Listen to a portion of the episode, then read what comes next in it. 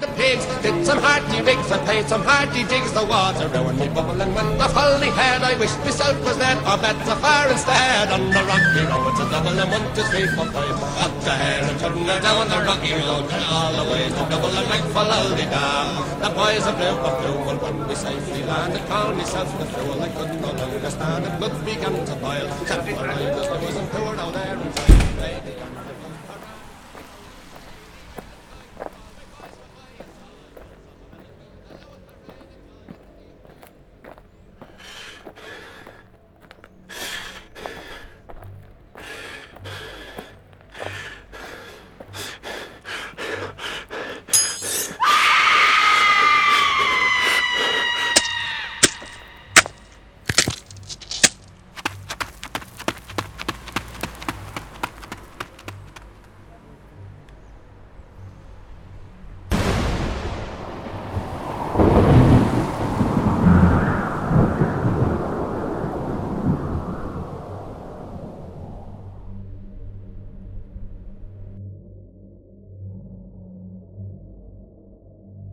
À une époque qui n'est pas si éloignée que ça, une époque sombre dans laquelle on ne voudrait vivre pour rien au monde, mais qu'on ne peut pourtant pas oublier. Une époque où la barbarie n'a d'égal que la folie des hommes. C'est à cette époque que je vous ramène aujourd'hui.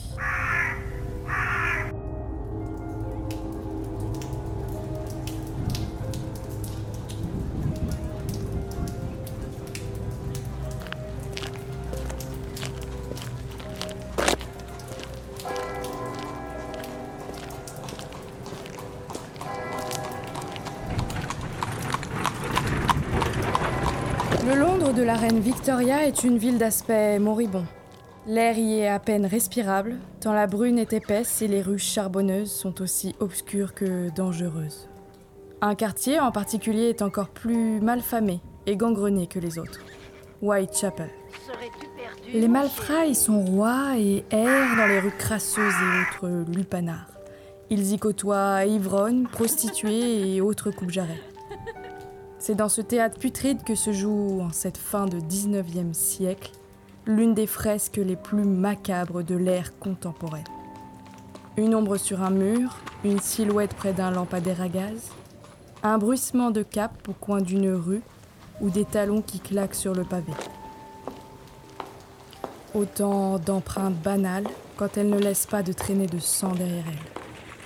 Avez-vous déjà tenté d'attraper de la fumée avec les mains c'est pourtant dans ce jeu obsédant que se sont embarqués les enquêteurs de Scotland Yard, sur la piste de Jack l'Éventreur.